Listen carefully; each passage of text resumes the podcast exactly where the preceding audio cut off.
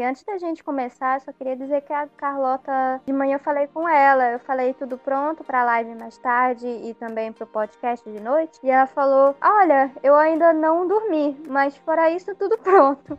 Eu falei, garota, vai dormir. Tudo bom? Eu vi ela postando o despertador dela pra três horas. Era tipo 8 horas Meu da manhã. Deus, Eu tava acordando. Eu tava acordando, ela tava indo dormir. socorro. De- deixa É. ela. Mano, vamos deixar ela dormir. Eu já me maquiei, já tô toda pronta. eu Tô, tipo, me arrumei pra um podcast. Ah, não, normal, tem que vestir, né? Dre- Dress to kill. Exatamente. Ninguém está me vendo, mas coloquei meu óculos aqui extremamente chavosa. Eu tomei banho. Eu ainda não tomei banho. Meu Deus. Ah, não, Trevas. Eu fiz o básico. É, gente, banho é só amanhã, fiz a dia unha, fiz o sexta, cabelo. sextou. Pelo amor Eu de fiz Deus. a eu unha, tomo fiz o cabelo, comprei roupa nova. E aí a outra, eu também banho. E eu nem tomar banho também.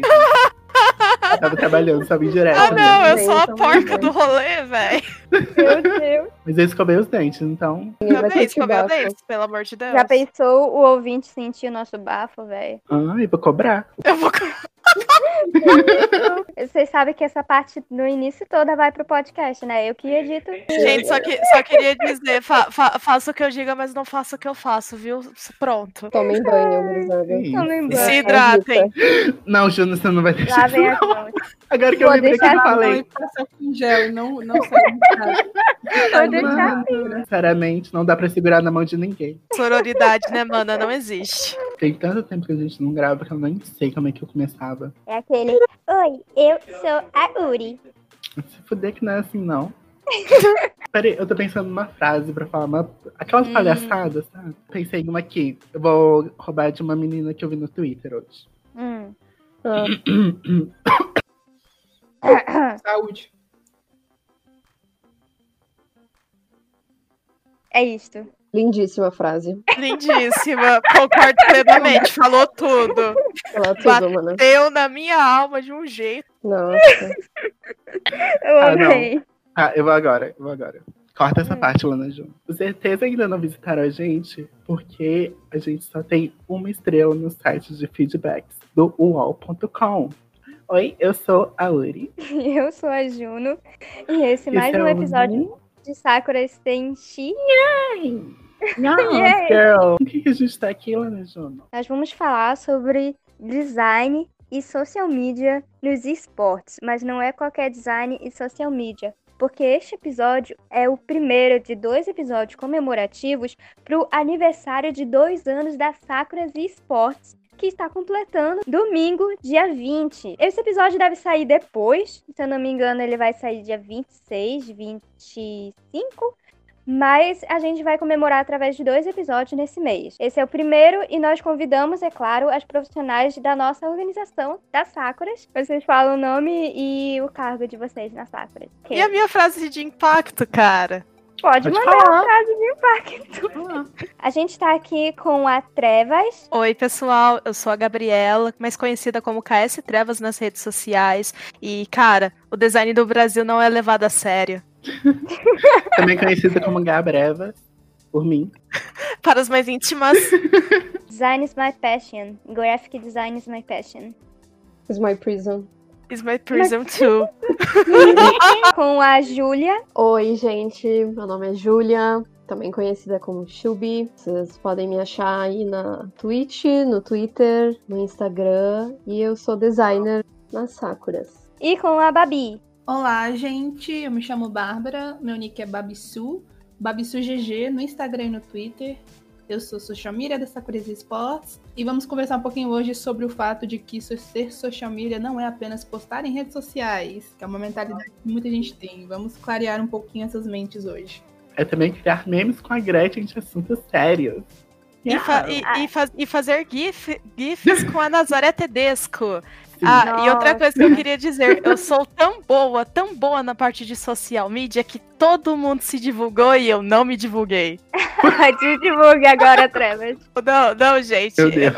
Eu, eu vou deixar pra depois. Tá, vamos continuar então. Perdeu a chance. Perdeu um milhão de reais. Vamos começar com perguntas sobre design, porque do jeito que a Bárbara se apresentou, eu sinto que ela vai dar um monólogo. Então eu vou deixar para depois a parte dela. Eu acho que ela vai falar por três, embora só tenha ela aqui para representar a social media. Eu acho que ela tá representando o exército. Então vamos começar com Nossa. design. Amada. O Pátria Amada A Brasil, Babi né? Army. Ter Army. falar muito agora. Que resposta. Eu vou começar com a Júlia, que é a Tube, porque ela é uma das designers que mais tem demanda nas Sakuras atualmente, porque a maioria tá com TCC, trabalho e acaba caindo nela, coitada. Eu queria fazer umas perguntas pra ela, não só por isso, mas também porque ela é nossa streamer parceira. Então eu imagino que as Sakuras têm umas noções além do normal assim pra ela. Então, Tube, o que que a Sakuras representa pra você? E o que que é trabalhar nas Sakuras pra você? Nossa, primeiro que a Sakuras representa pra mim, assim, dentro de todos os âmbitos que eu participo das Sakuras atualmente, representa o meu escape, assim, da rotina chata. E é a possibilidade e o espaço de eu poder ser e me expressar da forma que eu gostaria de me expressar artisticamente ou, enfim, whatever, assim, a forma como eu gostaria de realmente me expressar através do design ou através de pessoa pública mesmo, assim. Porque a gente sabe que no nosso dia a dia, assim, no trabalho formal, ah, quem for designer ou mesmo social media que trabalha em agência, muitas vezes a gente trabalha super truncada, assim, por mais que hoje em dia eu goste bastante do, do local onde eu trabalho, ah, ainda existem algumas amarras que são implicadas em atender cliente, enfim, que a gente acaba tendo que se ater. E nas Sakuras eu consegui unir o meu amor por jogos e por design, né, e por coisas bonitas, assim, por se dizer, em uma só atividade, né? E a org muito mais que isso pra mim, assim, que seria tipo a mensagem, né, que a gente deixa para as meninas e mulheres lá fora que precisam de uma forcinha, assim. Meu trabalho nas Sakuras é isso, assim, é tentar expressar da melhor forma e ter a permissão de me expressar da melhor forma para falar gente como gente, sei lá, com as meninas lá fora que precisam de uma motivação ou mesmo um canal, né, um lugar onde tu, sei lá, se sinta representada e, enfim, me perdi até na pergunta. Mas eu acho que é isso, assim, eu acho que a, a- eu acompanhei as Sakuras há muito tempo. Na verdade, quando saiu o projeto Invocadoras, foi quando eu conheci, né, ah, como projeto ainda na época, né, e virou a org maravilhosa, 100% que é hoje, né. E eu lembro que na época eu me apaixonei, assim. Acho que na época eu até cursava psicologia ainda. E foi quando eu troquei de curso, né, tava fazendo a transição. E quando chegou a época de eu apresentar meu projeto final, meu TCC, eu não pensei duas vezes, né. No caso, a, proposta do projeto era repensar uma identidade visual de algum negócio ou organização. E eu, na hora, entrei em contato pela DM da Sakuras com as meninas. Acho que quem falou comigo na época foi a Morg. Eu falei: olha, quero fazer meu TCC sobre vocês. Não, eu não tinha nenhum vínculo com as Sakuras na época. Uma identidade visual nova para vocês, como meu TCC e tal. E daí eu lembro que eu fiz umas uma, uma mini entrevistinha, assim, sobre o que, que elas precisavam. E daí eu lembro que eu fiquei num grupinho no WhatsApp com a, com a Trevas e com a Carol também. Isso, porque na época só É. existia, só tinha eu e a Carol na parte do Isso. departamento de criação. Aí eu lembro que eu queria o grupo e eu fiquei pensando, meu Deus, essas gurias vão, tipo, me odiar, assim, porque eu, eu fazer um TCC pra mim, assim, ainda, e ficar, tipo, me metendo nas coisas. Mas, enfim, em resumo, eu lembro que eu me apaixonei, eu fiz, né, a identidade que eu vis... a identidade visual que eu fiz pra Sakuras tá no meu Behance, mas não, não é a identidade da Sakuras atual, né, até porque na época a Sakuras já tava fazendo um, um, um redesenho Rebranding. um rebranding e sei lá, foi uma experiência muito legal, é um dos meus projetos favoritos e depois ter vindo e ter a oportunidade de de fato trabalhar. Hoje em dia com mais meninas, mas na época eu lembro que eu fiquei muito, tipo, hypada por ter trabalhado com a House e com a Trevas. Foi, foi bem bacana, assim, e eu tô falando há três horas aqui, desculpa, gente. Não, é foi, falar. foi uma trajetória, assim, muito interessante pra mim, de carinho, assim. Depois, quando abriu a, a, a chamada, assim, pra fazer parte da equipe, eu mandei meu currículo lá, toda fresquinha, assim, ó, meu. Deus, eu quero participar. E daí, quando eu fui chamada, foi, tipo, muito feliz, assim. E eu, pra mim, foi como se eu já estivesse fazendo parte há muito tempo, porque eu acompanhava tanto as Sakuras, assim, que foi só, tipo. Entrei. Já tava com o pezinho eu... pra dentro. Já. E daí, depois disso, foi tudo, né? Virei designer, virei streamer, virei tudo, né? Nas Sakuras. Virou a Sakura. Incorporou a Virou as Sakuras.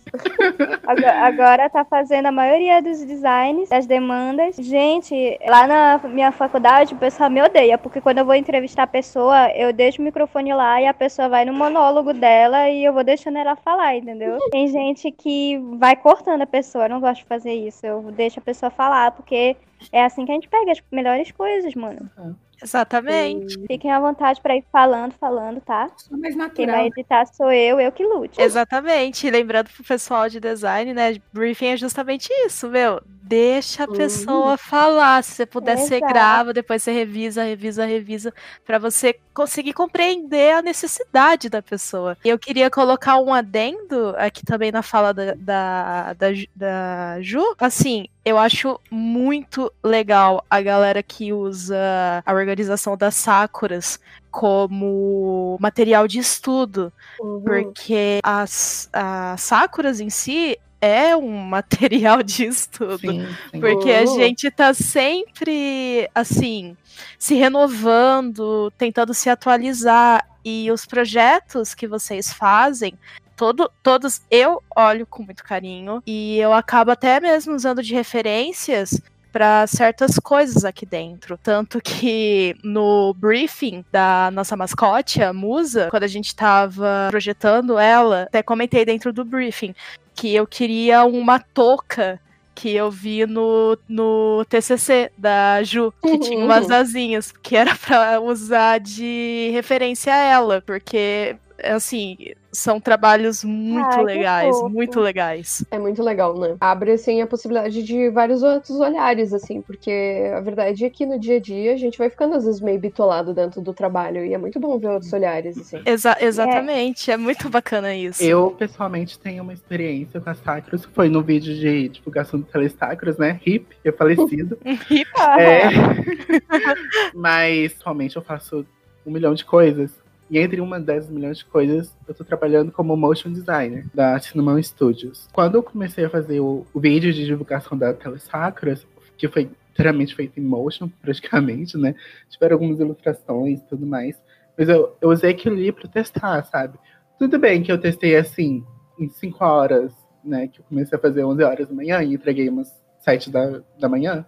Não, comecei meia-noite, entreguei 7 horas da manhã, mas eu usei aquilo como uma ferramenta de estudo para testar até onde eu conseguia ir, o que eu conseguia fazer, e eu faço muito isso, é meio arriscado, por favor, não siga o meu exemplo, eu sou uma pessoa péssima. Eu uso esses momentos, essas oportunidades, para testar o que eu consigo o que eu não consigo fazer. Aquele vídeo e muitos outros outras coisas que eu fiz dentro das Sakuras, porque atualmente eu não sou só editora de vídeos, na verdade, a última coisa que eu tô fazendo nas Sakuras é editar um vídeo, pra falar bem a verdade. São tudo tipo uns testes, sabe? É muito interessante que a gente veja o quanto que as pessoas, as meninas que entram nas Sakuras, evoluem aqui dentro, sabe? Por Uhum. mais que a gente, elas não fiquem por anos e anos e anos, sabe? Eles fiquem só por uns três meses, por exemplo, é, a gente guarda com muito carinho as memórias que a gente cultivou com elas, que a gente vê o tanto que elas evoluem, o tanto que, que elas se dedicam. Isso é muito bom. Mas, antes que a Trevas fale mais alguma coisa, eu quero saber de você, Trevas. Como é que foi? Como você achou as Sacros? Como é que foi as suas experiências? Pra gente. a Trevas já Ah. tava falando o TCC inteiro dela aqui. No- nossa, quem me dera. Eu fiquei, eu fiquei muito pé da vida quando eu não pude fazer meu TCC com as Sakuras. Eu te, eu, Deus sabe que eu tentei, mas eu não consegui. God know I try. Exatamente, Gods que não I tried, mas não, não consegui, não se enca- encaixava nos parâmetros do, do que estavam exigindo. As Sakuras, quando eu comecei a participar, ainda era o projeto. Pô, a Sakuras está fazendo agora, vai fazer agora dois anos. Eu entrei, acho que um pouco depois da, da Chaos. Que é a outra designer que não tá presente aqui hoje. Eu acho que eu sou a segunda ou terceira membra com mais tempo de casa. Eu conheci pelo Twitter e tava tendo, acho que, um campeonato. E eu vi o layout daquilo que era. É, acho que era inexistente. Assustador. Não, eu acho que era inexistente mesmo. Espantoso. Não, era Péssimo. inexistente. Não, não, tem, não tem como falar mal de uma coisa que não existia. Mas o que acontece? Antes eu já tinha ajudado um projeto feminino também, que tá voltando ativa hoje. O, é o, o Respeita Elas. Um beijo pra Ju, toda a força do mundo aí pra tu. Eu tinha auxiliado ela, só que daí eles acabaram parando durante um tempo. E eu sempre fui muito dessa parte de querer ajudar o cenário amador a crescer. Se eu puder ajudar ainda mais as gurias, eu vou, velho. Sabe? Então daí eu descobri, eu descobri a Sakura, né? Via o layout inexistente, a, a, a logo que era tipo só uma florzinha pega no Google, daí eu, cara, eu posso fazer alguma coisa por elas. Aí entrei em contato com a Morg e com a Moon. Na verdade, primeiramente foi com a Moon, a Morg eu conheci depois. E tô aqui até hoje. O layout do Invocadoras eu fiz. É, todos os layouts, na verdade. Do último foi o, o, o Taikai, eu fiz junto com o departamento de criação, com as meninas. E o Matsuri também foi desenvolvido. E novidades em breve também. É... Conta pra presente. E agora é isso. E a e atualmente, isso que é engraçado, eu virei diretora de arte aqui dentro antes mesmo de eu, tipo, fazer a matéria de direção de arte na minha universidade. Mas já era pra ser, já era pra ser, já, já era pra ser. Nenhuma Bom. designer foi machucada no processo. Tá? Exatamente. Todo ah, eu, eu, pelo menos tento, gente. E é isso aí. Atualmente eu sou diretora de arte aqui dentro da organização das Sakuras. E é isso aí. É, e eu quero te fazer a pergunta que eu fiz pra Ju. O que a Sakura representa para você e o que trabalhar na Sakura representa para você? Olha, primeiramente, como eu falei, eu sempre pensei nesse quesito de ajudar o cenário amador de esportes no Brasil. Porque há muitos anos atrás eu gerenciei uma organização e, tipo, o pico máximo dela foi chegar na primeira divisão do Campeonato Brasileiro de Rainbow Six de Xbox One. Mas nossa, é, era muito bom. Muito bom, muito bom. okay. É, pra quem não tinha. Pra quem só tinha um computador, internet, nada de verba, foi ótimo. Esse trabalho que eu acabei desenvolvendo nessa organização, literalmente, eu, não, eu ajudava os jogadores com a parte de divulgação, porque eu já trabalhava, eu já editava, administrava os treinos e administrava os campeonatos. Então, quando. Aí o que aconteceu? Eles saíram do time porque eles foram contratados por time, por outros times. Então, assim, eu achei muito legal esse fato porque o, a organização que tinha serviu como uma vitrine. E eu, tipo, nossa, mas tipo, só tem cara aqui, por que não tem guria que joga? Uhum. E isso nos meus, tipo, 16, 17 anos. Eu, pô, vou, sei lá, entrar. Ai, que vergonha, gente, mas vamos lá. Naquela Não, época. Agora começou a falar. Naquela época existia um grupo no Facebook chamado Ilha da Macacada Feminina. E daí ah, ah, não, não. Cancelada. Tá, cancelada. cancelada. Acabou o podcast, gente. gente. O meu eu passado foi cancelado. Mas resumo, lá eu conheci a Ju do Respeita e comecei a ajudar ela. E daí eu fiquei nessa, nossa, cara, tem guria que joga, tem guria que quer jogar competitivamente. Então, assim, é, eu nunca quis jogar competitivamente, porque eu não tenho habilidade para isso prefiro o design. Então, tipo, cara, já que eu prefiro o design, vou ajudar quem eu posso. Cara, Sakuras me proporcionou isso, porque aqui dentro nós crescemos juntas, literalmente, com erros, acertos. A gente tenta entender muito o lado de uma da outra.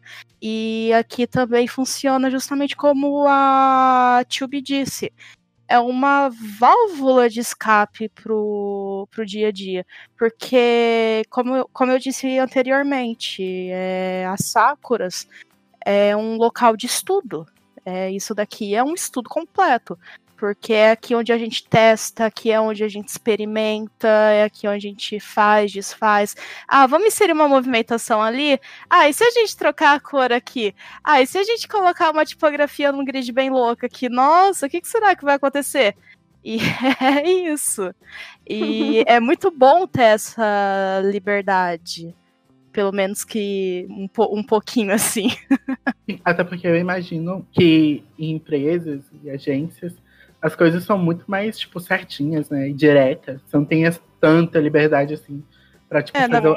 alguma coisa, criar alguma coisa de última hora. Assim. É, na verdade, a liberdade criativa dentro, de, por exemplo, da parte publicitária é realmente bem mais fechada, centrada. Isso é bom porque é mais organizado, mas também é ruim ao mesmo tempo porque quando você insere muitas barreiras, simplesmente você não tem mais asas para criatividade. Avança, né? Avança, é, e aí daí a cri criatividade morre. Simples, ponto, acabou. Uhum. Se você não exercita, morre. E parece é, que todo é mundo isso. morreu. Co co coloque isso na minha lata, por favor. Quando a Travis e... morrer, estar tá escrito lá, criatividade zero. Arte criatividade zero. Arte block.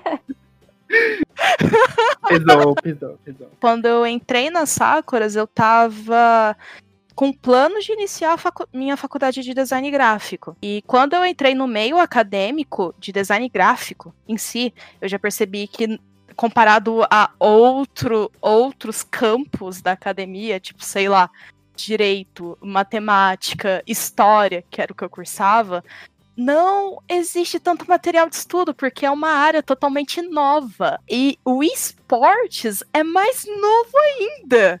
Então, tipo assim, você já encontrar uma revista científica de design para você publicar um artigo é complexo. Mas você encontrar um local da academia com embasamento científico para você publicar um artigo de design e esportes, até hoje eu não achei. Por favor, me ajudem se alguém souber. E fica aí o pedido de ajuda de Gabriela Trevas. Help. Tanto que daí eu acabei usando a Sakura junto com o meio acadêmico de design gráfico para poder literalmente estudar. É, tanto que no meu LinkedIn, olha a propaganda, eu publiquei um estudo de antropologia que eu fiz em 2018 sobre o cenário de esportes brasileiro e com uma intervenção visual num comercial da Gillette que passava no Campeonato Brasileiro de League of Legends, famoso cebolão. Cara, é, é uma leitura que vale a pena, não tô falando porque foi eu que escrevi, mas é muito legal você poder estudar isso e ver o quanto o cenário é novo, quanto que ele é mutável. Assim, acompanhar essas transformações dele. Acho realmente muito triste não conseguir ainda encontrar um local que a gente possa falar cientificamente disso. Nossa, gente, desculpa. Eu fa falei meus desabafos como acadêmica aqui. Relaxa, relaxa. Que é o muro dessa reclamação. Trevas falou que não é porque ela escreveu que ela tá falando que é bem, então, que, que é bom. É, então eu vou falar. Ela escreveu, então é muito bom. Pode ir lá. Exatamente, exatamente. E quem mexa, e contratem. Todas as meninas da Sakura produzem conteúdo fora uhum. das Sakuras, eu, eu diria isso, qualquer tipo de conteúdo. E todo, todos os conteúdos produzidos, não é porque é da Sakuras, não, mas todos são de ótima qualidade, gente. Pode verificar. E é por isso que eu vou pedir para Bárbara falar antes de mim o que a Sakura representa para ela e o que a, trabalhar na Sakura representa para você. E eu quero que ela aproveite e fale da organização que ela tem, que é sobre é, mulheres designers, é isso? É, eu conheci as Sakuras ano passado. Na verdade, foi ali um pouquinho antes do projeto Invocadoras. E logo de cara, o que me chamou muita atenção do projeto em si, agora organização, foi a maneira em que as meninas que já estavam no projeto naquele momento conseguiram mobilizar a comunidade em prol de uma causa que ainda gera muito, muita polêmica, que é machismo nos esportes e representatividade feminina no cenário. Me usando de exemplo, quando você é uma mulher que gosta de jogar desde muito tempo, eu jogo desde criança, e aí você vê que tem outras mulheres que te entendem, que gostam das mesmas coisas que você e estão dispostas a lutar pela causa a qual você faz parte, para mim, assim, é muito gratificante, é muito. é muito bom, porque você se sente representado, você se sente importante em um meio que diz constantemente pra gente que o nosso lugar não é nele. Eu passei a acompanhar as Sakuras desde então, sempre me chamou a atenção tudo que as meninas já faziam e fazem até hoje, mesmo fazendo parte da organização. Eu ainda fico muito impressionada com muitas das iniciativas. Então, é uma organização que eu considero exemplo no cenário, independente se for só se tratando de cenário feminino ou não. Eu digo de modo geral. Todas as meninas que estão aqui são muito profissionais e se dedicam muito pelo que fazem. Trabalhar na Sakuras para mim é primeiro identificação, porque eu me identifiquei muito aqui dentro. Eu sei que aqui eu tenho meninas que as quais eu posso confiar, eu tenho meninas que lutam pela mesma causa que eu. Temos pensamentos diferentes em muitas coisas, mas no final nosso objetivo é o mesmo. Então, tudo isso para mim é muito importante. Eu vejo as Sakuras não só como uma maneira de crescer profissionalmente, mas principalmente de crescer pessoalmente, porque como eu falei anteriormente, eu não nunca tive um ambiente assim com outras mulheres que também gostam de jogar. É a primeira vez que eu tô tendo isso, então eu tô assim realizada de estar aqui dentro, porque quem tá de fora não tem noção do quão maravilhoso é aqui e o quão o quão incrível é estar aqui. É isso, assim, eu acho que é muito mais do que apenas fazer projetos em prol do cenário feminino, mas também você se sentir confortável para demonstrar os seus trabalhos, para mostrar os seus conhecimentos e por aí vai. E sobre a minha organização, que na verdade não é uma organização, é um projeto, que é o Projeto Estelai, é um projeto de designers e ilustradoras mulheres que eu criei com o objetivo de gerar também um ambiente confortável para as meninas da área divulgarem seus trabalhos. Eu sei que muitas, muitas, muitas, muitas meninas da área têm muita vergonha de divulgar seus trabalhos, porque também é um meio ainda muito machista. Coloca a gente como inferiores, simplesmente por sermos mulheres, consequentemente desvalorizando os nossos trabalhos. Então, é um grupo, é uma comunidade de mulheres da área, então a gente conversa, a gente brinca, a gente divulga nossos trabalhos, a gente troca conhecimento, a gente de vez em quando joga juntas, enfim. Então, é uma comunidade, eu gosto de chamar de comunidade, comunidade Stellai. Projeto Stellai no Twitter. Quiser participar, mulheres da área, fiquem à vontade. É só mandar DM lá que a gente manda para vocês o link do grupo. Serão todas muito bem-vindas. Aqui a gente não tá olhando o quão habilidosas ou, sei lá, a quantidade de conhecimentos que vocês têm. O pré-requisito básico para entrar é vontade. Então, se você tiver vontade, será muito bem-vinda. E é isso. Bom, gente, eu acho que agora sobra pra mim, né, mano? Porque eu fui a única que não falei. A, a Bianca. A Bianca se meteu para falar, não sei porque ela falou, eu acho que deu vontade, com todo mundo desabafando sua história com as Sakuras. Então eu sou obrigada, senão você é a única que não vou ter falado e vão achar que é marmelada, né? Vou desabafar sobre a Juno, sobre as ameaças, constantes ameaças dela, me cobrando.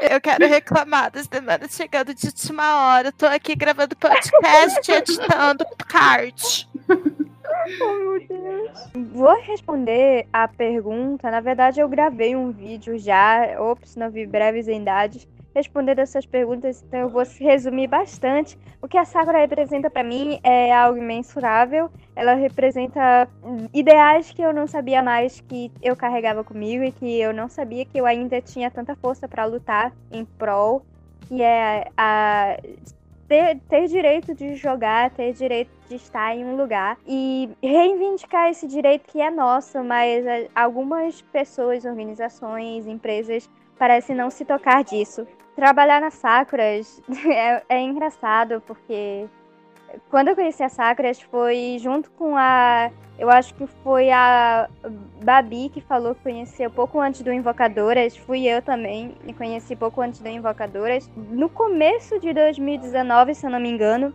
eu conheci e eu achei incrível essa, essa organização, essa causa. Eu me inscrevi para ser monitora do Invocadoras, foi uma experiência maravilhosa.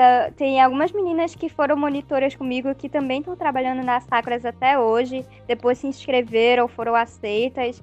Eu acho que todas essas meninas aqui são maravilhosas e realmente é um lugar de aprendizado. Tem vários momentos que a gente põe em prática coisas que a gente acabou de aprender na faculdade, ou no curso técnico, ou no curso profissionalizante, ou no tutorial do YouTube mesmo. A gente põe em prática, a gente vê se dá certo, a gente testa, ou então a gente se depara com uma situação que a gente ainda não tem conhecimento prático, não tem experiência, e a gente cai de cabeça, pula de cabeça para aprender. Tem vários, vários momentos que eu reúno com a equipe de comunicação e a gente fala, a gente tem que fazer isso. Só que eu não sei fazer isso. E as meninas falam, beleza, bora aprender. Você aprende isso, eu aprendo aquilo. E a gente vai assim, entendeu? Sakuras é um laboratório, porque é formado de mulheres jovens, né? E eu acredito que é por isso essa constante vontade, vontade de aprender e de melhorar que todas as meninas da Sakuras têm que a gente está em pé até hoje e vai continuar crescendo, se Deus quiser. E Deus há de querer, como dizem por aí, esse passivo-agressivo, a se dizer passivo-agressivo. Ah, sim, e eu sou diretora de comunicação da Sakuras agora. Uh, yay! Só para falar meu cargo, porque todo mundo falou o cargo. Eu sou a diretora mais novinha, então eu ainda não tô acostumada com esse cargo. Não tô acostumada a ser chamada de diretora, enquanto a Trevas, que é a deusa, a encarnação de deusas, também é chamada de diretora e a minha cabeça dá um tilt. Mas a gente vai. Ela merece! Ela merece! Eu só queria dizer que eu sou a diretora. Acho que eu sou uma das diretoras mais antigas e até hoje eu não me. não, não consigo, tipo. Eu fico. É, é, isso que é engraçado. Eu, eu, tipo, fico, nossa, gente, sério mesmo que eu sou a diretora? Tipo, eu tô, tô eu tô cercada de mina fo foda e eu sou a diretora. Aí bate a famosa síndrome do impostor, né? Mas vamos de luta hum. e terapia. É, eu vou ficar eu, aqui com o meu carguinho Michuruca, né? Com meu carguinho Michuruca. A Morgana chega em mim no, no PV e me fala assim, vagabunda vai de a puta. É, então é isso. Eu vou ficar quieta mesmo. Tá? Vocês apresentem o podcast. Que isso, socorro! E eu nunca fiz nada de ruim pra ela. Eu chamo ela de linda, maravilhosa. Ah, e é aniversário dela também, né? Da Morgana. Da Morgana. É, não desejo feliz parabéns. Feliz aniversário pra ela, não. Eu desejo feliz aniversário, chefa. Feliz parabéns.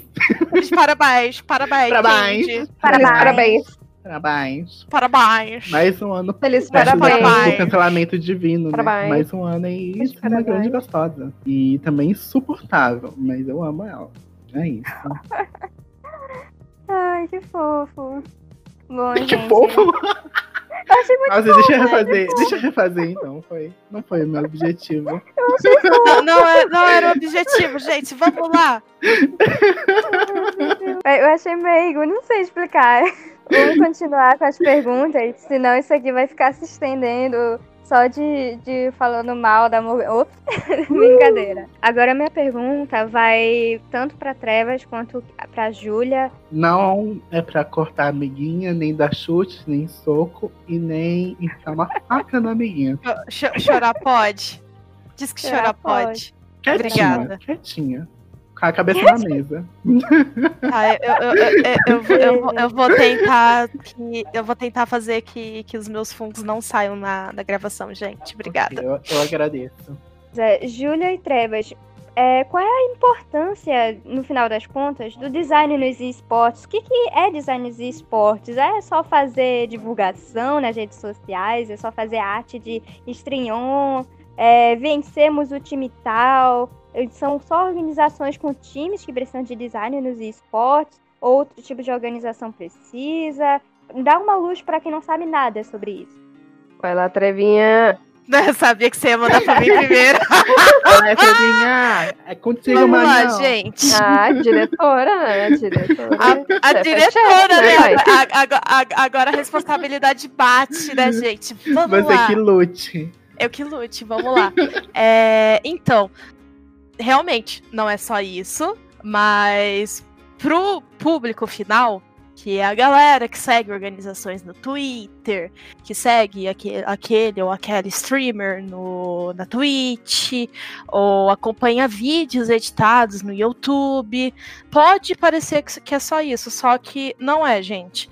A parte, é, voltando pro design gráfico, o design gráfico é basicamente uma maneira de você melhorar a comunicação é, entre né, dois pontos, né, por exemplo, uma organização, um streamer, para o público final e auxiliar essa pessoa que essa pessoa ou empresa que quer se comunicar uh, a, cons a conseguir ter um relacionamento mais direto com o público final.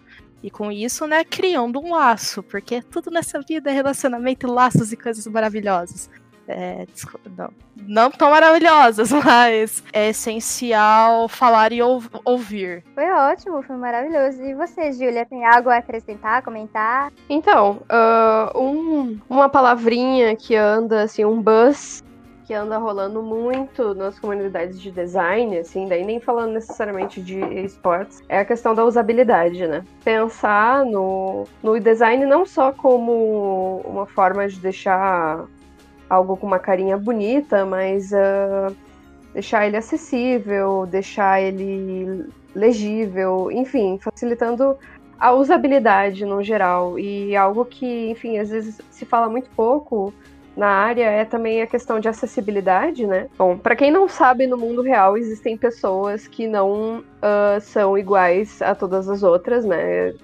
Acho que isso é muito importante dizer. Nem todo mundo olha para algo da mesma forma, e isso é sabido, e é importante que todo o conteúdo se adeque a esses diferentes olhares, né, e pessoas que uh, talvez sejam surdas, talvez sejam cegas, enfim, e elas têm todo o direito de acessar a internet e ter acesso a todas essas coisas, e acessibilidade é preparar um conteúdo na internet para ser uh, como é que eu vou dizer, lido, uh, ouvido, enfim, interpretado por essas pessoas também. E o design ele tem uma grande, uma grande, um grande papel na acessibilidade nesse sentido, também na usabilidade, como eu estava falando anteriormente, que não necessariamente tem a ver com acessibilidade, mas também é um papel. Não só é deixar, botar, abrir uma foto no Photoshop, botar, sei lá, uma cor legal, ah, uma fonte irada e, enfim, Uh, é passar uma informação da melhor forma possível, uh, com a melhor qualidade possível e uh, com uma personalidade, né? Assim, que tenha a ver com. Como é que eu vou dizer? Porque, enfim, eu acredito que as, as coisas que a gente faz também imprimem uma personalidade, né? Então, a Sakuras, o design é importante que ele tenha a voz dessa organização. E o trabalho que a gente faz é traduzir essas vozes, né, em um uma peça de arte, enfim, de, de design. A gente tem isso em diversas formas nas redes sociais, a gente tem uh, no site que está por vir, a gente tem uh, isso em N uh, manifestações das Sakuras na internet, enfim, e, e onde quiser se manifestar. Né? O design dentro do esportes, né, e não só dentro das Sakuras, é isso, é manifestar essas vozes, né, com identificação para o público, uh, não é só ser um rostinho bonito, né, que a gente fala das pessoas, mas sim passar uma mensagem de qualidade, de fácil entendimento, de, enfim, acho que nada mais é do que, que uma mensagem que uma eu comunicação, falei. né? Uma forma de comunicação. É. Exato. Um, um negócio que eu queria pontuar, porque eu vou ser bem sincera, eu queria muito ter estudado antes da gravação desse podcast para poder falar melhor. Ai, amiga, uh, também. Mas Nem infelizmente... sabia que horas que era a gravação hoje. Eu gravei, eu, eu, coloquei, eu coloquei na minha agenda, pelo menos. mas é porque eu realmente não tive tempo. Mas o negócio que a Tube falou e que realmente é muito pertinente na área do design gráfico é porque nós trabalhamos com comunicação. Comunicação vai, tipo, publicidade, vai diálogo, vão diversas coisas, mas como vivemos num mundo capitalista, precisamos vender produtos, né? Tanto que o engraçado que é, é, que a origem do design gráfico foi literalmente quando veio a prensa e começaram a fazer diversas cópias da Bíblia. Mas anyway. saindo do contexto histórico, o design gráfico realmente quando ele foi começado a ser estudado na escola de Gestalt, era basicamente forma segue a função. Então, tudo é pensado no primeiro é pensado na funcionalidade. Então, você uhum. percebe o problema e você tenta criar maneiras de resolver aquele problema. E depois você pensa na estética. Por conta de vários produtos sendo lançados, propagandas o tempo todo, hoje em dia o mercado em si ele dá mais visibilidade ao valor agregado ao produto do que às vezes até mesmo que o próprio produto, sabe? Então, todos os designers que estão aí é, sempre tentem se lembrar que primeiro a gente tem que pensar na funcionalidade daquilo que a gente está fazendo. E depois a gente pensa no valor agregado. Não é porque a gente não. É, primeiro é pensar um e depois pensar o outro. Mas tem casos que realmente, infelizmente, não vai dar.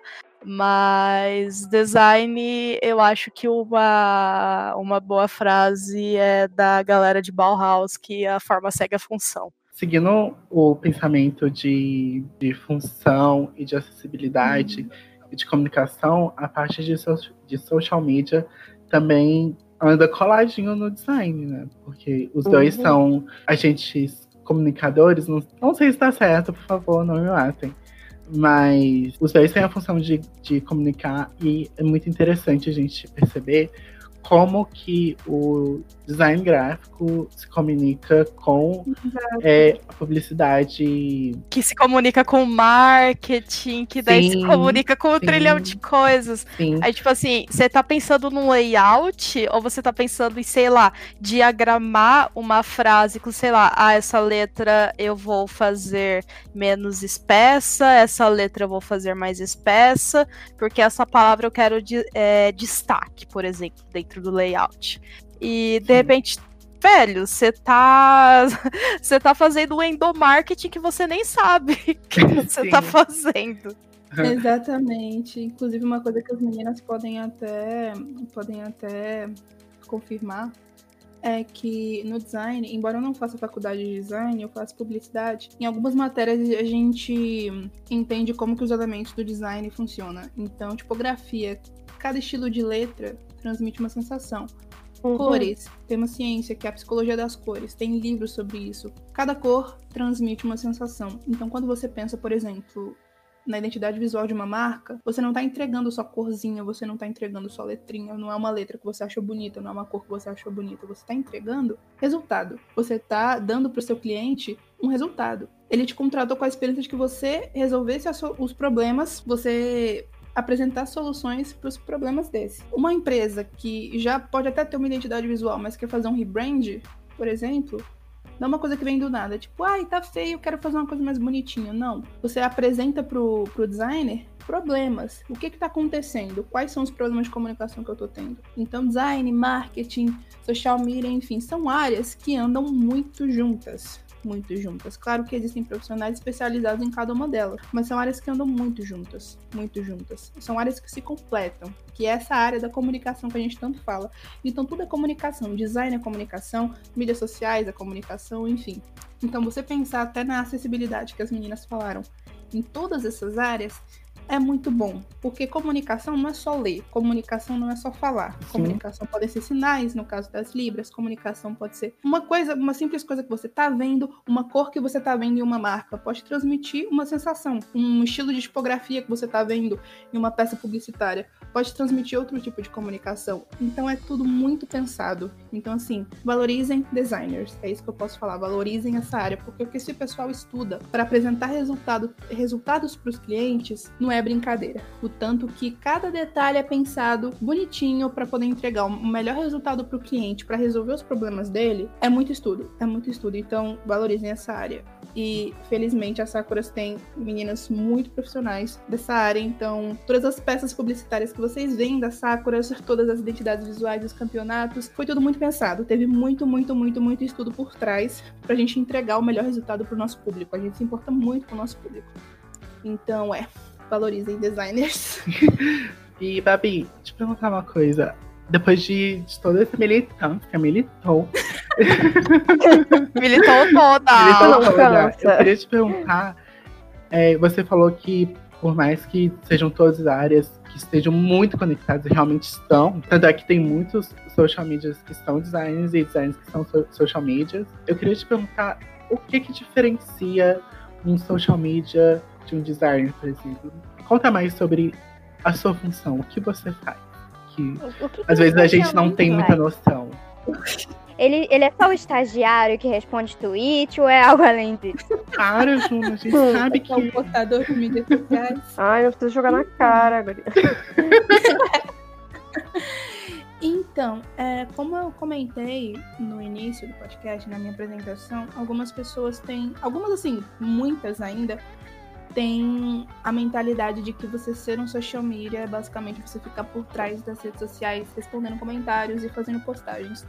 O que não é. Um social media, ele não tá ali só para postar na rede social, ele não tá ali só para responder comentário. Ele tá ali para criar estratégias, ele tá ali para gerar resultados vai até parecer um pouquinho grosseiro o que eu vou dizer agora, mas se você se denomina social media e a sua maior preocupação é só postar, eu acho melhor você estudar um pouquinho mais sobre a área para você se profissionalizar. Porque um social media, a maior preocupação dele não é postar, não é quantidade. Claro, você ter uma frequência de postagens é bom, claro que é super válido. Porém, não adianta nada você postar muito com uma qualidade baixa.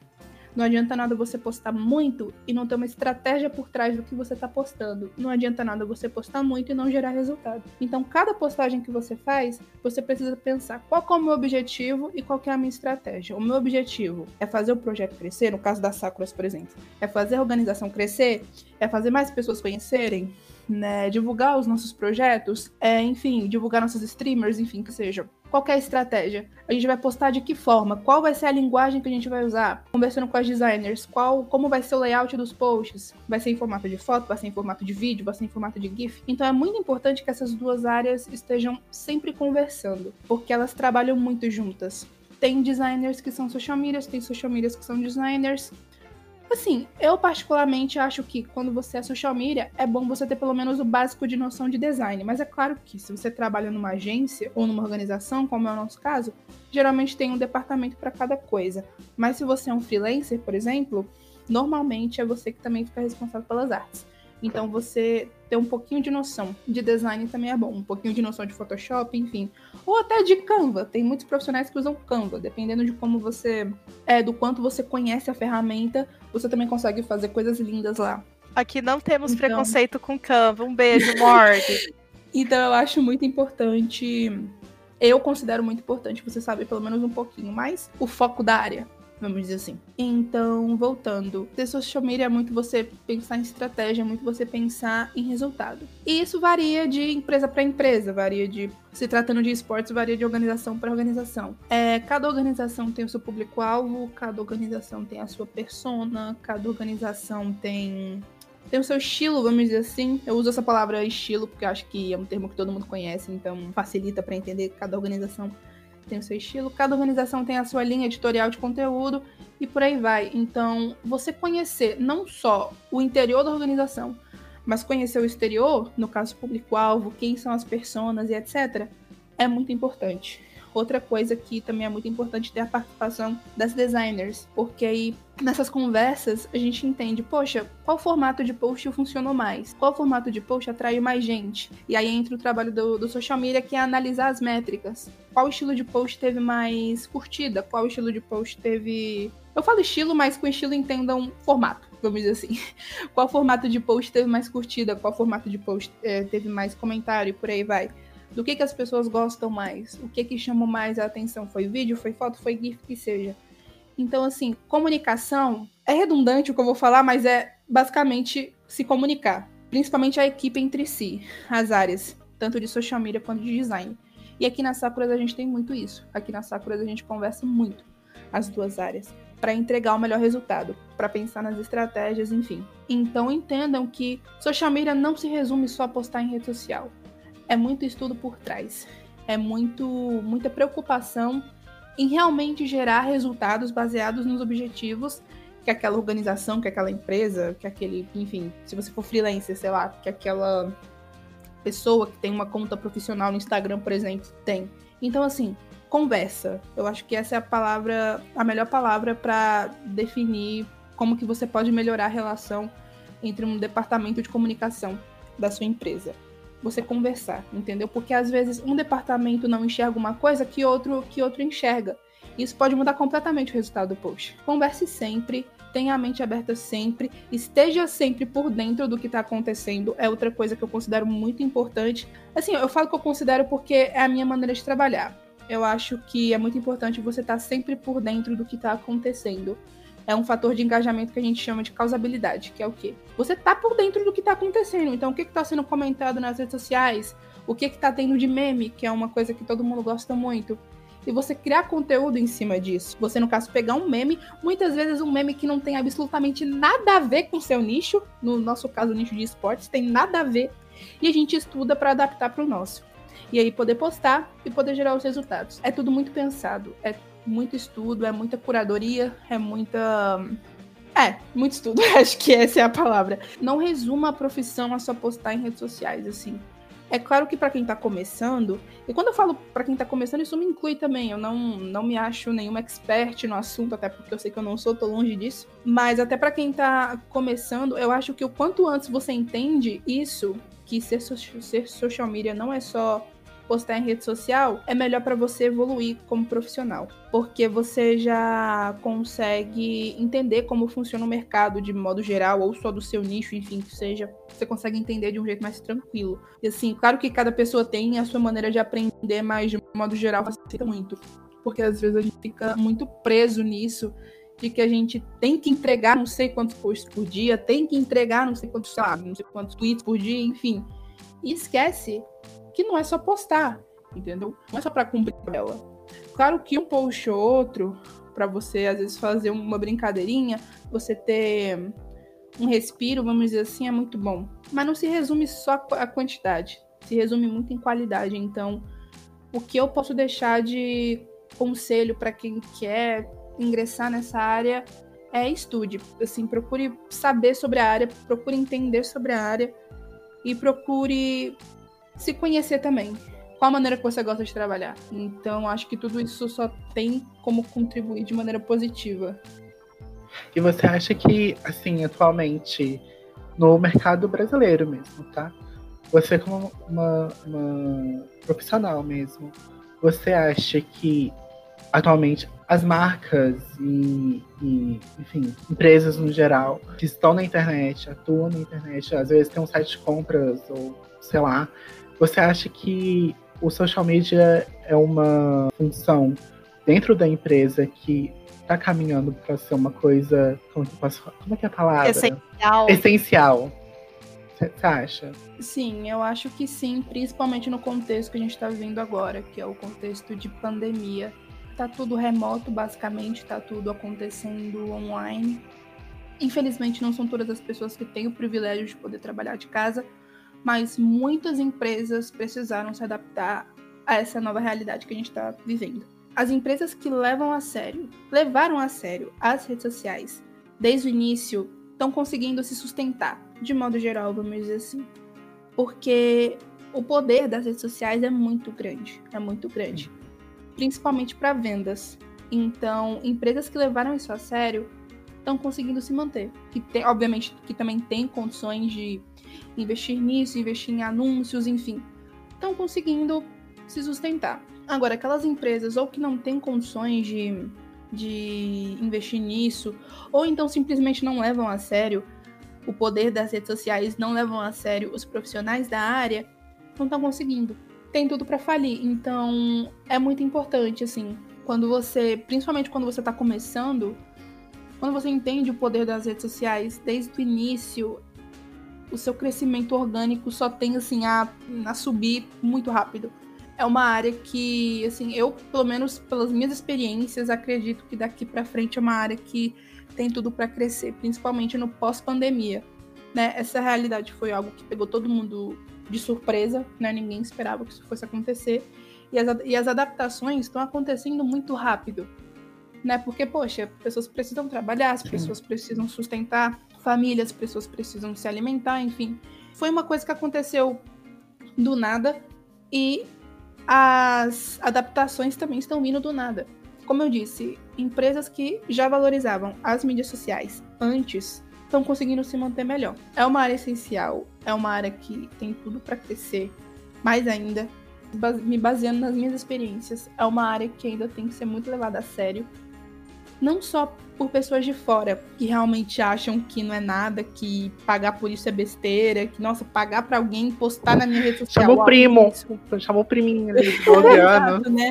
No design também rola isso, mas... né? Poxa, vou, vou, pedir pro meu primo fazer. Vou você, pedir, vou mas você cobra tudo isso pra fazer um desenho! Exatamente. Uau! E assim, inclusive já, já pegando o gancho desse assunto de preço, né? Tipo, nossa, você cobra isso tudo para fazer um desenho, uma artezinha, postar em rede social. Gente, entendam. Quando você está contratando uma pessoa, um profissional, independente da área que seja, eu vou usar design e social media porque é a nossa área aqui. Você não está contratando só o trabalhinho que ele vai fazer para você. Então, por exemplo, se eu contratar Trevas para fazer uma arte para mim, eu não estou contratando só a, eu não tô contratando só a arte final que ela vai me entregar.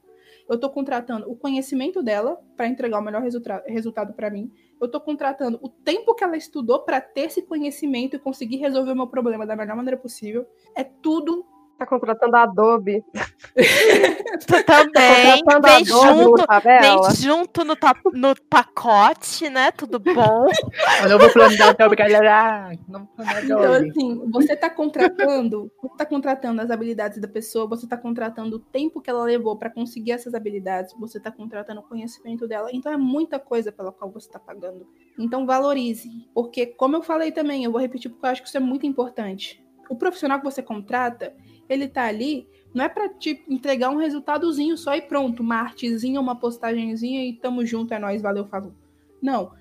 Ele vai te entregar resultados, ele vai te entregar soluções para os seus problemas. Para ele conseguir resolver os seus problemas, ele estudou muito para isso. Isso leva tempo, isso leva investimento, entendeu? A gente sabe, poxa, você acha que o Photoshop é barato? Você acha que Illustrator é barato? Que Premiere é barato? Não é, entendeu? Um computador bom para você conseguir ter os programas que você precisa e por aí vai, não é barato, entendeu? Então tudo isso é investimento. E quando você leva uma coisa a sério, você sabe que é preciso investir naquilo. Claro, algumas pessoas têm mais condições, outras pessoas não têm. Porém, só o fato de levar a sério, eu já acho que melhora assim 90% o crescimento assim da sua empresa, do seu projeto. São áreas que são extremamente desvalorizadas ainda, e eu digo ainda com muita esperança de um dia isso acabar, mas eu espero que eu esteja no planeta Terra quando isso acontecer. Esperamos todos, exatamente. Então, eu acho que esse é o ponto principal. Assim, eu não sou só social media, eu também mexo um pouco com design, eu sou ilustradora. E já passei por algumas situações assim bem chatas. As meninas aqui, designers, também podem se identificar de você apresentar o seu trabalho para alguém, e, ou então a pessoa acha ruim o preço e trata, nossa, tá muito caro, ou então, ah, mas eu conheço não sei quem que cobra mais barato Ai. e a pessoa, tipo, não sabe nada, só faz. Então, assim, são situações que são muito comuns, assim, mais comuns do que podemos imaginar. São muito comuns, justamente porque as pessoas reduzem os nossos conhecimentos, habilidades, enfim, aquela artezinha que a gente está fazendo. Um postzinho para rede social, um tweetzinho que a gente faz. E não é assim que as coisas funcionam. Quando um cliente me procura, né, que é tipo a primeira fase, o primeiro contato que você tem, no desenvolvimento de um trabalho, porque o trabalho começa a partir do momento que você e o cliente dão um oi, né? Pela primeira vez. Exatamente. Uhum. Por isso que eu, que eu forço tanto, tipo, olha meu currículo, olha meu portfólio, olha isso, olha, sabe? Tipo, eu quero que todo mundo que pense em fazer qualquer tipo de, de, trabalho comigo, seja de design, seja de ilustração, seja de qualquer outra coisa, que veja o meu nome, o que que eu fiz para as outras pessoas, para quem que eu fiz, o que que eu consigo fazer. Então, quando você, isso inclusive é uma dica para quem não é designer, para quem tipo não é desse meio, principalmente para quem não é freelancer, sabe? Veja para quem que trabalhou, sabe? Quando você trabalha para uma empresa há muitos anos, ah, beleza, não precisa procurar muito, mas quando você é freelancer e você trabalha para, tipo, 300 mil pessoas, sabe? Então você tem que ver de onde você partiu, de onde o, o profissional que você está contratando partiu e onde é que ele está agora. Você tem que ver as evoluções, se isso vai encaixar no, na, sua, na proposta da sua empresa, da sua, do seu projeto. É isso que encarece, entre aspas, assim, o serviço de qualquer pessoa. Não é, tipo, sendo mercenária, sabe? É justamente a experiência dela, o tempo que ela leva. Tipo, esse, recentemente eu vi o trabalho de. Ah, eu não vou lembrar agora, mas eu vi o trabalho de algum artista no Twitter e a pessoa. Ah, foi no TikTok, inclusive, foi uma menina. Tava fazendo um desenho realista no papel, corajosa. Ela, tipo, pintou um nariz, assim, praticamente. Sem brincadeira, um nariz. E ela levou, tipo, 20 horas pra fazer.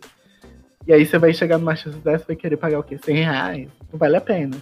Então, quando assim que você tá pensando em contratar um artista, tá, tipo, procurando, veja o, o currículo, tipo, se você puder salvar duas horas, dependendo, né, do tamanho do, do portfólio da pessoa, veja, sabe? Reserve duas horas para pesquisar quem é o artista, para quem ele já trabalhou, o que ele fez de, de encomenda, os trabalhos pessoais dele, projeto pessoal consegue tipo, dizer muita coisa sobre um artista. Inclusive, valorize mais projeto pessoal do que encomendas, porque quando você tem uma encomenda, você está você tá vendo muito mais da, do cliente da pessoa do que da pessoa. Se você quer ter 100% de certeza o que você está tá levando para casa, minha senhora, é, veja os projetos pessoais. Acima disso tudo, respeite né, o trabalho do, do, do artista, do, do publicitário, de quem você está contratando. Eu falo muito de artista porque é a área, né? Mas isso daí é qualquer profissional, principalmente freelancer. Queria falar que, que, o que a Trevas, se não me engano foi a Trevas que falou e a Júlia completou, a equipe inteira da Sakura se comunica e que a comunicação é muito importante.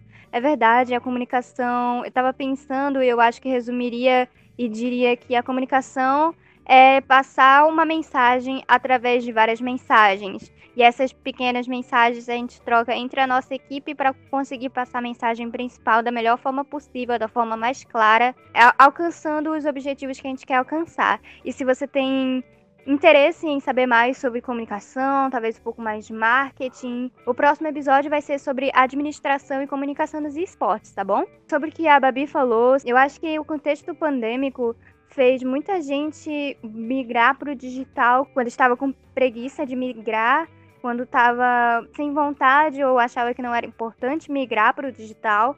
E quando se viu forçado tentou fazer do jeito deles sem contratar um profissional por achar que não precisava e acabou não dando muito certo. E eu acho que é por isso que social media e design está tendo mais importância ultimamente e produção de conteúdo também, que cai em comunicação que a gente vai falar no próximo episódio. A Babi falou um pouquinho no monólogo, monólogo dela. Eu ia perguntar para Babi, mas eu vou perguntar para a Júlia, já que ela vai sair daqui a pouco, e para Trevas logo depois. O que você diria para uma garota? Eu sempre gosto de fazer essa pergunta. O que você diria para uma garota que está se interessando em fazer design, principalmente se for na área de games e principalmente se for no subnicho, subnicho, no subnicho de esportes? que, que você diria para ela? Quais dicas você daria? Se ela estivesse ouvindo esse podcast agora, o que, que ela teria que estudar? Quais programas você recomenda? Ai, garota, em primeiro lugar, sai correndo. Dizia. Tô brincando. uh... Sinceridade acima de tudo. Não, tô brincando, gente. Eu acho que o design, assim, no geral, uh, primeiro falando no geral, depois eu passo para a parte de esportes, assim, é uma área muito bacana. Eu acho que assim tem muita gente legal, muita gente uh, aberta. Enfim, eu adoro a galera da comunicação no geral. Tipo, sempre me identifiquei uh, com essa área. Para quem, então, algumas mensagens. Então, para quem, como eu, que eu não falei isso na minha apresentação, mas eu tenho 26 anos. Eu sou considerada uma pessoa velha dentro uh, desse cenário, porque a maior parte das meninas, pelo menos dentro das Sakuras que fazem parte, elas são bem mais novinhas que eu. E eu, na verdade, fiz psicologia primeiro, antes de ir pro design. E eu larguei a psicologia. Então, se você hoje tá numa situação em que você se identifica com design ou com qualquer área, enfim, mas como a gente está falando nesse podcast especificamente sobre isso, é você nunca é velha, né? Como eu falei aqui agora, para fazer isso. Então, é uma transição bem interessante. Eu acho que o design é uma área que agrega, que não, não é que agrega, que absorve conhecimentos de várias outras áreas, assim como a gente falou, né? Eu vim da psicologia. Bom, psicologia tem tudo a ver com design. Não foi tempo que eu joguei fora, então se você tá com dúvida ah, e aí, quero trocar de área, como é que eu vou fazer? Não tenha medo. Uh, eu não me arrependo nem um pouco de ter trocado na época. Se não for o seu caso e, e for algo que você está procurando fazer agora, cara, o que, que eu vou te dizer? Ainda mais. Ainda melhor, né? Então, uh, é uma área que está crescendo, que está se expandindo em tantas formas. Então, existe hoje, quando a gente fala em design aqui, a gente fala mais né, sobre design gráfico, mas enfim, existe design de N coisas, né? Assim, falando dentro do universo de esportes, por exemplo, você pode ser uh, game designer, você pode fazer design de ambiente para jogo, personagem, de conceito. Então, assim, é uma área extremamente gigante. Uh, não é só dentro dessa questão de, de design gráfico, no sentido de social media, de uh, vídeo, de enfim, existe N áreas, né? Você pode atuar como designer. Eu tenho amigos muito talentosos que são designers incríveis, eh, famosíssimos no mundo inteiro. Tô brincando. Tenho amigos muito fodas que nunca fizeram a faculdade, por exemplo. Né? A gente tem inúmeras pessoas que atuam como designers que atualmente não uh, são formadas, não pensam em ser formadas numa graduação formal, por exemplo. Que é o meu caso, por exemplo, eu sou formada né, em tecnólogo de design gráfico e tem uma atuação ímpar, assim, porque a verdade é que estudar e, e buscar ser o melhor nessa área pode sim depender só da gente. É uma área que permite isso. Eu acredito muito na, no potencial das pessoas serem autodidatas nesse sentido. E, bom, já tá na área e se sente desinspirada, se sente uh, desmotivada. Cara, uma coisa que eu demorei muito para aprender e passei muito tempo, tanto como ilustradora como designer, foi o medo de. Ou não é nem medo, é a má interpretação do que, que é buscar uma referência. Eu demorei muito tempo, eu acho que essa é a, principal conhecimento que um designer, ou que um ilustrador, ou que um video, videomaker, enfim, qualquer tipo de pessoa que for trabalhar com comunicação precisa ter, que é saber buscar referências, saber uh, pesquisar sobre algo e entender que isso não é copiar o trabalho de outra pessoa, tipo, é baixar a cabeça e ter um pouco de humildade nesse sentido e entender que não, você não vai criar só coisas extremamente únicas, extremamente inovadoras e que nunca ninguém pensou antes. A gente sabe que o mundo é imenso e que existem 7 bilhões de pessoas, então nem sempre as nossas ideias vão ser as mais originais. Mas através da referência a gente só enriquece o nosso trabalho, a gente só torna ele mais robusto, mais cheio de significado e é isso. Acho que nunca parem de estudar. É a recomendação que eu tenho para dar para vocês. Não se intimidem com o trabalho de outras pessoas. A gente sabe que essa área de comunicação e de design, muitas pessoas sofrem da tal da síndrome do impostor, né? No sentido de não sentir que seu trabalho é bom o suficiente. Não se intimide, sabe? Porque trabalhar com arte, trabalhar com design é um work in progress eterno, assim, é um trabalho em progresso eterno. Então a gente nunca, nunca você vai fazer uma arte que vai ser a sua última arte, o seu pico de criatividade e excelência, porque o próximo trabalho sempre vai ser melhor que o anterior e assim por diante. Então, não se desmotive se você acha que o seu trabalho não está ainda na qualidade que você gostaria, porque isso só significa que você tem um olhar crítico, uma visão crítica e vai melhorar cada vez mais em qualidade. Então não se desmotivem vendo o trabalho de outras pessoas e pensando, meu Deus, que pessoa foda, eu nunca vou conseguir chegar a esse ponto, então nem vou tentar. A verdade é que um dia essas pessoas que vocês acham tão fodas também foram e estiveram no mesmo lugar que vocês estão agora. Dentro dos esportes, o que, que eu posso dizer? É uma área incrível que está crescendo muito e que, enfim, está aberta, tem portas abertas, tem equipes incríveis, né? Além da, da Sakuras, tem a Loud, que é um grande destaque, né? Pela, pelo trabalho deles. Tem inúmeras organizações de times, de uh, entre outras coisas, que apresentam trabalhos super criativos. Sempre tive a melhor experiência possível na troca com outros criativos, porque, sei lá, são pessoas super incríveis. A gente sabe que sempre, em todas as áreas, vão ter pessoas complicadas, mas eu sempre fui muito bem recebida em todos os, todos os grupos de designers que eu, que eu participei. E a gente sabe que, né, entre mulheres ainda é melhor, né, porque a gente tem toda a questão empática, né? De que torna tudo melhor. Mas é isso, não desistam, não se intimidem e bola para frente, porque cada vez mais a gente melhora e atinge sucesso aí nas coisas que a gente busca. E quem tiver dúvidas, enfim, qualquer coisa que precisar, eu sou um livro aberto na, na internet. Podem entrar em contato comigo, tirar dúvidas. Agora, recentemente, eu entrei no hype de fazer Twitch emotes. Então, tipo, eu sou designer, mas eu tenho atacado de fazer emotes para Twitch também. Tem sido algo novo que eu tenho fazer, faz, fazido, feito. Fazido. Credo. Assinei a, li, a, língua portuguesa. algo que tenho feito ultimamente que tem sido muito gratificante, legal. E é isso, gente. É, é uma metamorfose trabalhar nessa área. Ai, tem tudo. Muito divertido, muito legal mesmo. Tudo incrível. Sobre isso que ela falou sobre referência é um assunto ainda um pouco polêmico, porque tem, claro que tem é, profissionais da área, e, enfim, iniciantes, enfim, que seja, que tem a mente bem aberta sobre isso, mas algumas pessoas ainda não têm. Então, tem quem passe por situações de produzir alguma coisa que você tá crente que foi original, você não usou referência, e se usou, usou uma ou outra e aí quando você vai ver uma pessoa fez algo muito parecido com o que você fez e a pessoa já vem te, te acusa de plágio. É uma situação bem chata, mas o que eu posso falar para quem já passou por isso, ou pode vir a passar, enfim, que seja, é que assim, primeiro, é o que ela falou. Você criar uma coisa 100% original em um mundo em que existem 7 bilhões de pessoas é muito difícil. Referência, tá tudo bem usar referência. Uma coisa que eu sinto, principalmente nesse meio da ilustração, é que tem muitos ilustradores. Eu também já fui assim, eu sou bem iniciante.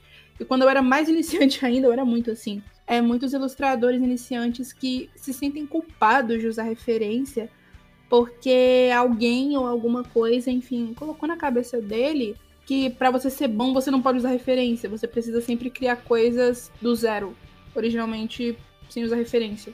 Isso é uma grande mentira. Não tem nada de errado você usar referência. Se você precisa de uma, duas, cinquenta que seja, não tenha medo de usar referências, tá tudo bem. E assim, se você é ilustrador, por exemplo, se você é uma ilustradora, a sua referência pode ser outros ilustradores, a sua referência pode ser um estilo musical que você gosta, a sua referência pode ser, sei lá, um desenho que você gosta, um anime, um, enfim, um filme que seja. Referência pode ser qualquer coisa. Literalmente qualquer coisa, não necessariamente só outros artistas. Então, assim, a gente fala muito sobre estilo, né, de ilustração eu defendo muito que estilo não é uma coisa que você encontra. Tem gente que fala, ah, porque eu ainda não encontrei meu estilo e tal. Eu já falei também várias vezes, eu tenho esse vício de linguagem ainda até hoje. Geralmente eu falo, ah, porque eu não encontrei ainda meu estilo. Mas eu defendo muito que estilo, na verdade, você não encontra, você constrói. Que é o quê? Você pega as referências que você tem, independente se for filme, se for música, se for estilos de outros artistas, enfim. Você pega o que você mais gosta em cada uma dessas coisas e você cria da sua forma vamos dizer assim. Então, você gosta muito de cartoon, então você ilustra de um jeito mais cartoonizado. Você gosta de anime, você, você ilustra de um jeito mais com cara de anime, enfim. Não é copiar. Não é você pegar o desenho de outro artista e literalmente fazer igual. Não é isso. É você pegar elementos de coisas que você gosta, você pegar essas referências e você aplicar no, na sua maneira de criação. Eu acho que é muito importante entender isso. E outra, estilo não é só traço. Outra coisa também que eu vejo que muita gente, muita gente fala, e eu, eu sou contra isso, honestamente. Estilo não é só traço. Estilo pode ser traço, estilo pode ser paleta de cores. Então, ah, você gosta de cores pastéis? Então você só pinta com cores pastéis. Você gosta de preto e branco? Então você só pinta em preto e branco. Você gosta de cores mais vivas, cores neons, tons de vermelho, de azul, de verde, que seja. Você pinta dessa forma.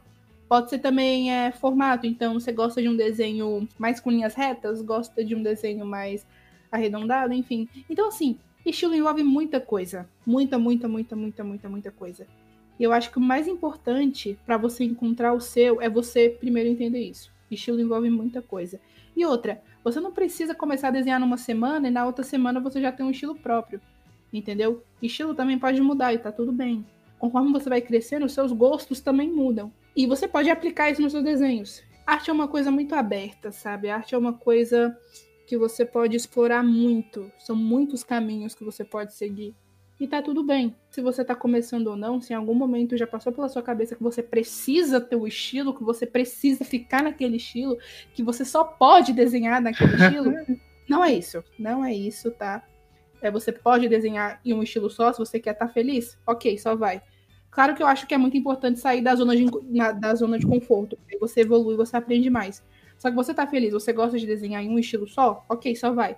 Gosta de desenhar em dois? Só vai. Em três, em quatro, em cinco, só vai. É claro que é, estilo também é muita questão de identidade, então quando você tem um estilo, você.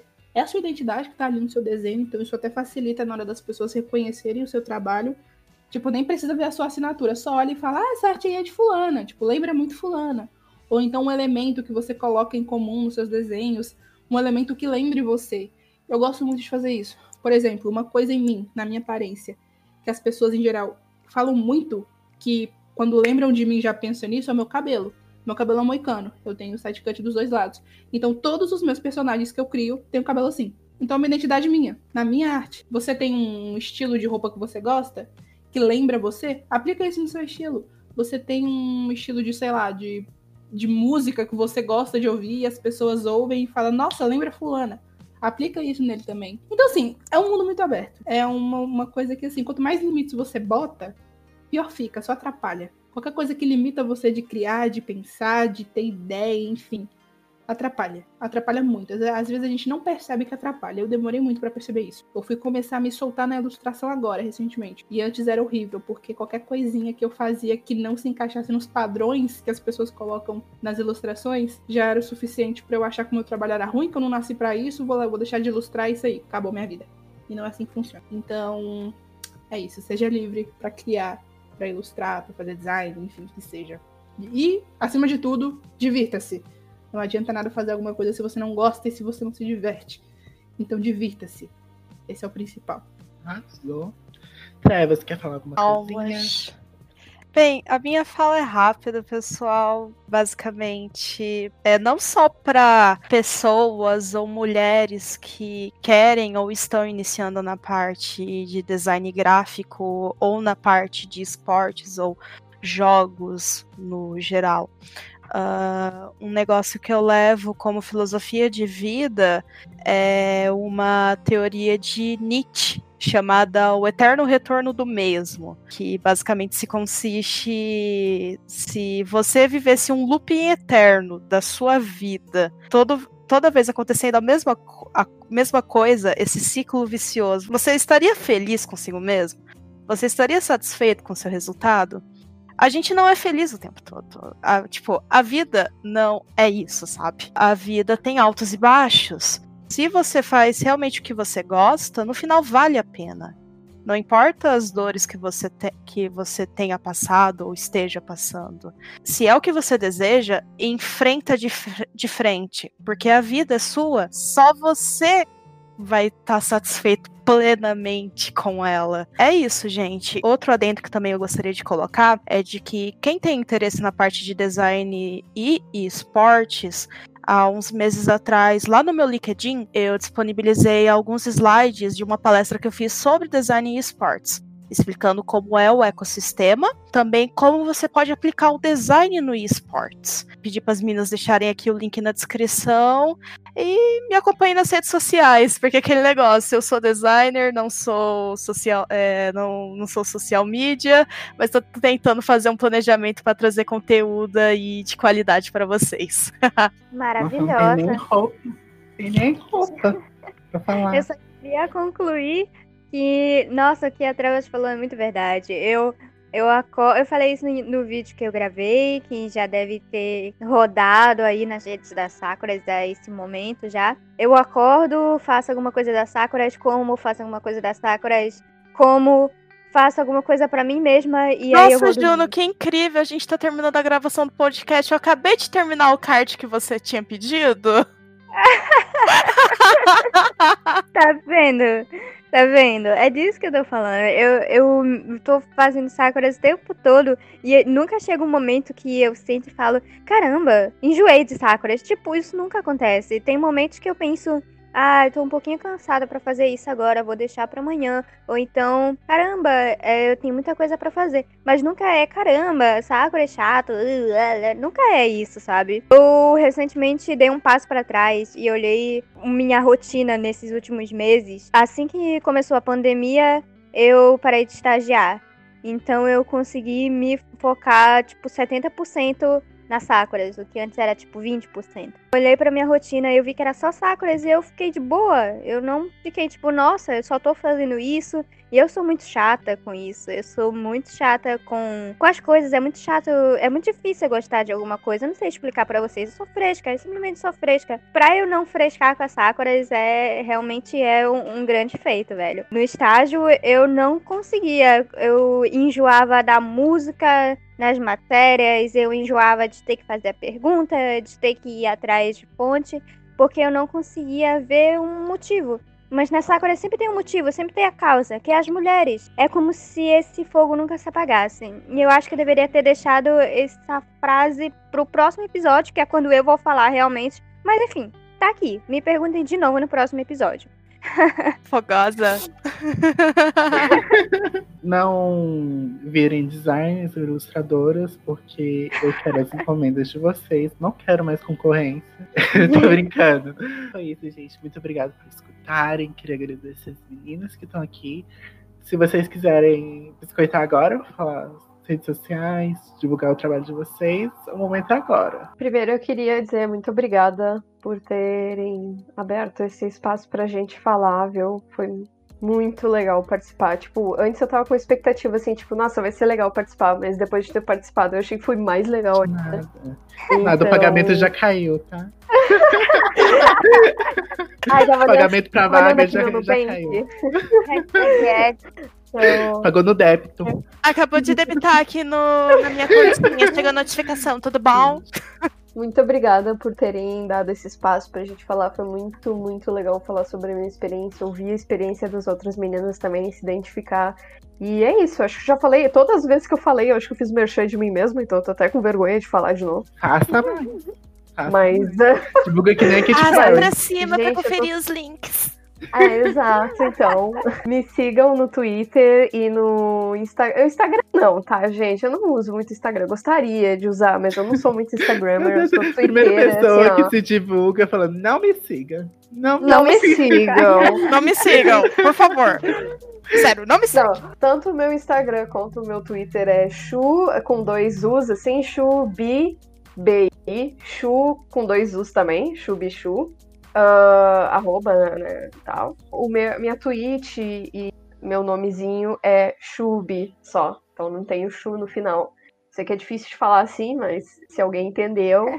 tá tudo nas descrições dos episódios. Se inscrevam no canal, né, gente? Deixem um like aqui. E é isso. Muito obrigada pela oportunidade. Um...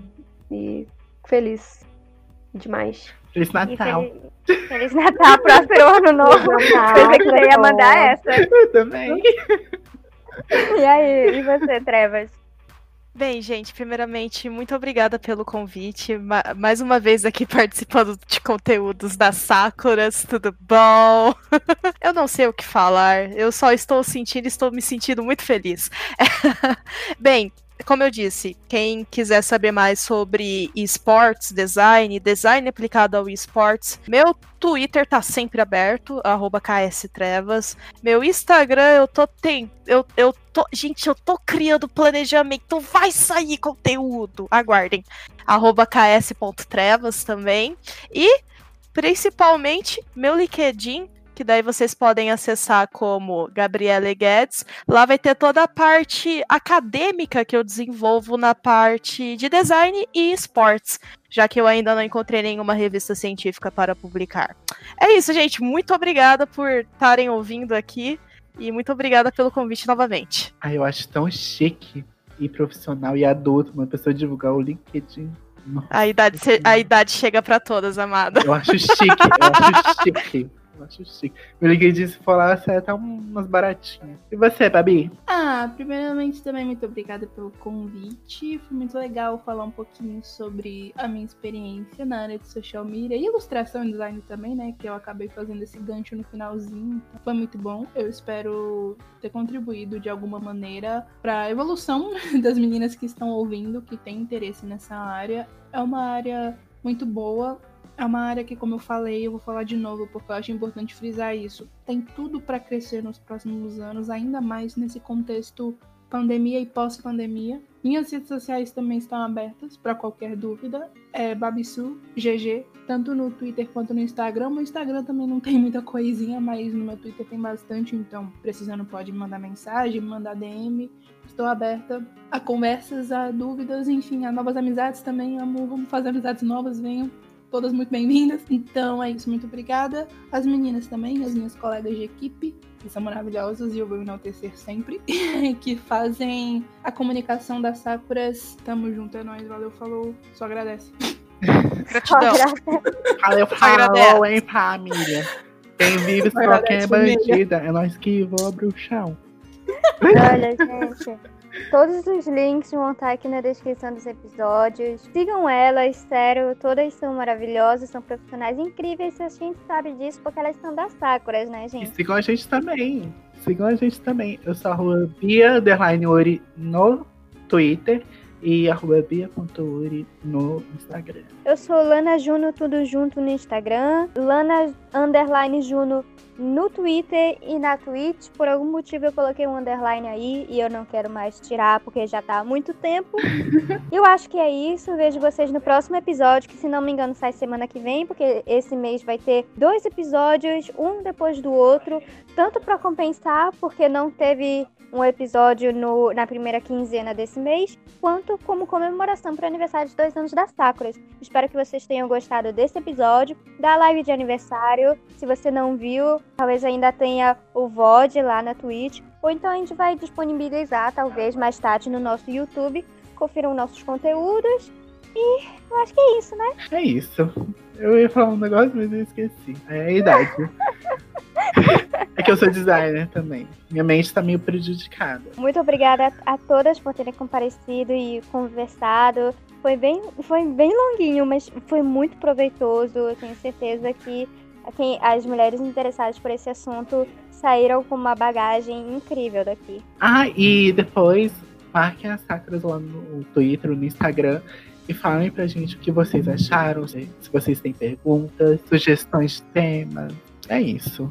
Tchau, gente. Cansei. Meu Uber chegou aqui, tá buzinando.